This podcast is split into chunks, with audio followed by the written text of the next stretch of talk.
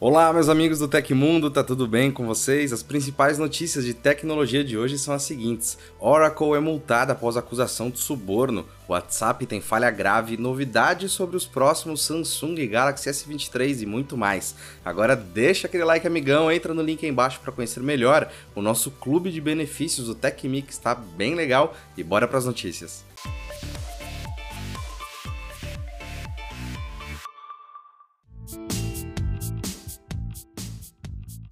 Acusada de violar a lei de práticas de corrupção no exterior, a Oracle concordou em pagar uma multa de 23 milhões de dólares à Comissão de Valores Mobiliários dos Estados Unidos, a SEC, para encerrar o caso. Conforme a agência reguladora americana, a multa equivalente a 123 milhões de reais pela cotação do dia se deve a violações praticadas pela multinacional de tecnologia e informática entre os anos de 2016 e 2019. Durante esse período, subsidiárias da marca na Turquia Índia e Emirados Árabes Unidos teriam utilizado fundos não declarados para subornar funcionários estrangeiros. Os pagamentos seriam em troca de favorecimento aos negócios da companhia nestes mercados. Além disso, Caixa 2 foi usada no pagamento de funcionários estrangeiros para participar de conferências de tecnologia, violando as políticas e regulamentos da Oracle, segundo a SEC. Ainda de acordo com a acusação, a gigante da tecnologia usou os fundos para bancar as viagens de familiares dos funcionários que os acompanhavam em conferências no exterior ou em idas à Califórnia, onde fica a sede do conglomerado. Este último caso envolve colaboradores da subsidiária instalada na Turquia. Embora não tenha admitido as práticas ilegais no exterior nem negado as acusações, a gigante dos data centers concordou em pagar a multa de 23 milhões de dólares à SEC para não correr risco de outras sanções. Vale lembrar que este é o segundo caso do tipo na qual a empresa se envolve. Os desenvolvedores do WhatsApp emitiram uma nota para detalhar uma perigosa vulnerabilidade presente em versões antigas do mensageiro. Embora já tenha sido corrigida, o problema chama atenção pela gravidade e ressalta a importância de manter o aplicativo oficial sempre atualizado.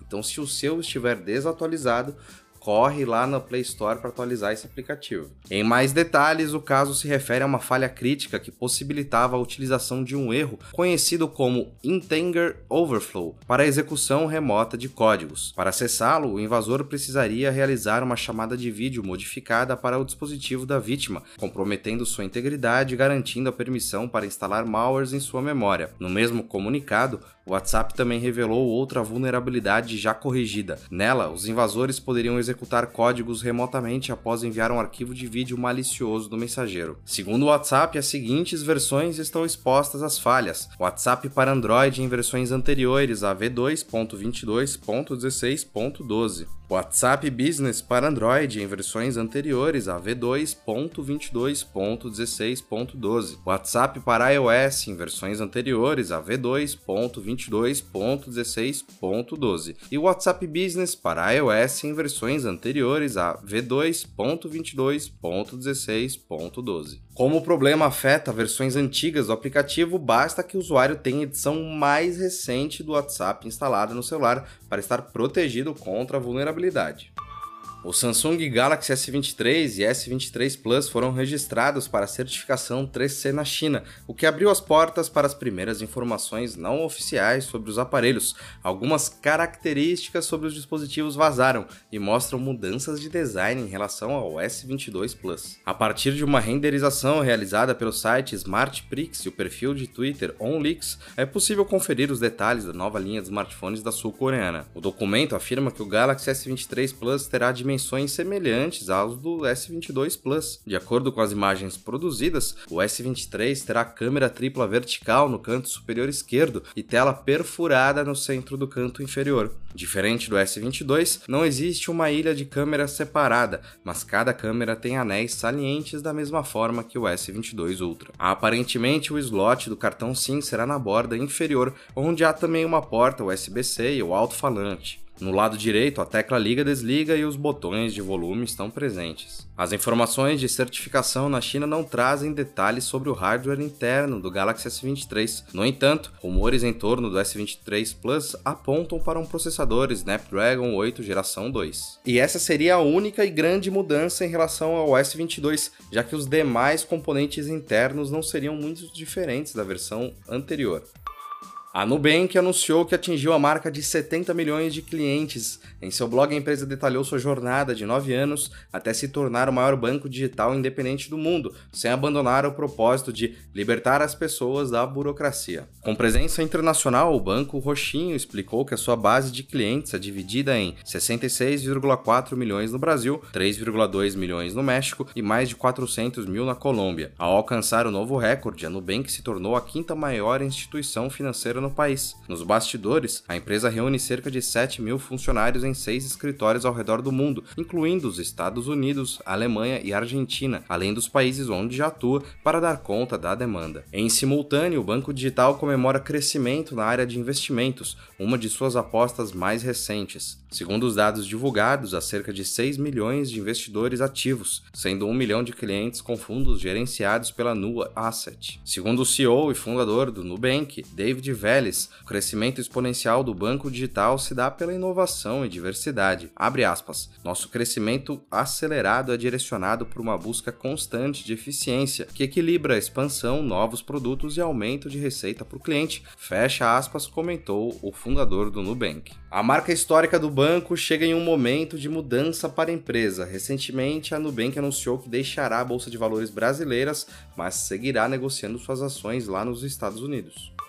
Você sabia que o Tecmundo te entrega uma porrada de cursos? Não só cursos, mas também cupons e descontos exclusivos. É o nosso clube de benefícios, o TecMe, que está de cara nova. E você pode conhecer checando os links que estão aqui embaixo. Vem trocar uma ideia com a gente. O youtuber Aaron Maine, do canal Mr. Who's the Boss, publicou um novo vídeo que pode trazer preocupações aos usuários da Samsung. De acordo com o relato, os celulares da linha Galaxy lançados há mais de 3 anos estariam apresentando problemas com a bateria, que ficou estufada em pelo menos 13 dispositivos citados. Maine diz que coleciona todos os smartphones flagships da Samsung desde 2010 e que notou o problema recentemente quando se preparava para criar um novo vídeo. Ele diz que não sabe quando exatamente os problemas teriam acontecido e esclarece que os celulares ficavam guardados, sendo usados apenas no primeiro ano de lançamento ou posteriormente em comparativos com futuros modelos. Ou seja, uma condição atípica para usuários comuns que costumam usar seus celulares todos os dias. De acordo com o youtuber, todos os aparelhos que coleciona ficam armazenados no mesmo ambiente, em um móvel preparado e também na mesma temperatura, mas ressalta, mais importante, o problema não aconteceu com nenhuma outra marca. Ele diz que, por causa disso, checou outros modelos da Apple, Google e Asus. Esses são alguns dos dispositivos da Samsung citados no vídeo tanto por Maine quanto por outros youtubers consultados, incluindo produtos lançados há mais de 3 anos. Galaxy Note 1,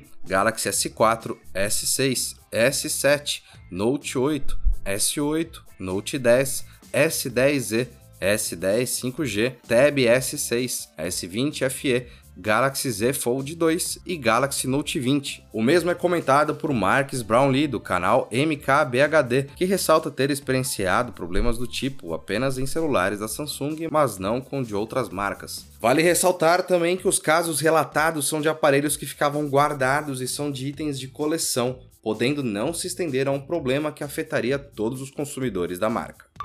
A Amazon anunciou nessa quarta-feira o Kindle Scribe, o primeiro leitor eletrônico da marca com uma caneta. O aparelho terá tela de 10,2 polegadas com 300 ppi e sem reflexo e será vendido em versões de 16, 32 e 64 GB. O novo e-reader terá formato de tablet e vai permitir anotações e desenhos na tela com a caneta. A novidade custará 339 dólares, cerca de 1.800 reais, e a pré-venda começa a partir de hoje. O lançamento está marcado para o período próximo do Natal nos Estados Unidos. O produto vai permitir a escrita em arquivos PDF e também do Word. Além disso, será possível enviar documentos para o Kindle Scribe diretamente pelo computador ou celular. A função se chamará Send to Kindle e chega em 2023. A caneta, que fica presa em um dispositivo magnético na lateral, tem um botão de atalho e é emborrachada. De acordo com a Amazon, ela nunca precisa ser recarregada. São duas opções de caneta, Basic ou Premium. Ambas suportam uma variedade variedade de larguras de linha,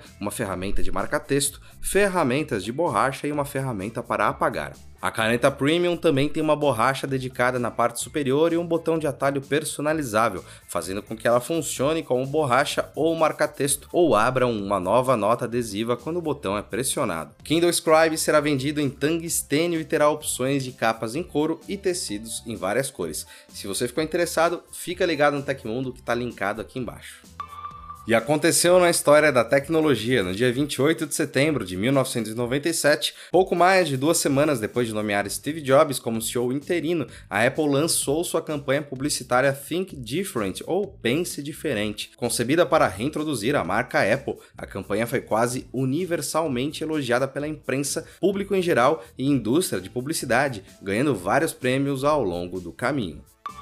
Se você gostou do nosso programa, pode ajudar muito a gente mandando um valeu demais aí embaixo.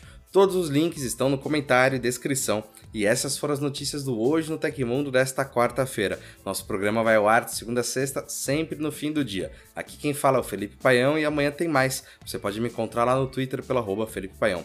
Fiquem seguros, a gente se vê amanhã. Um abração e tchau, tchau.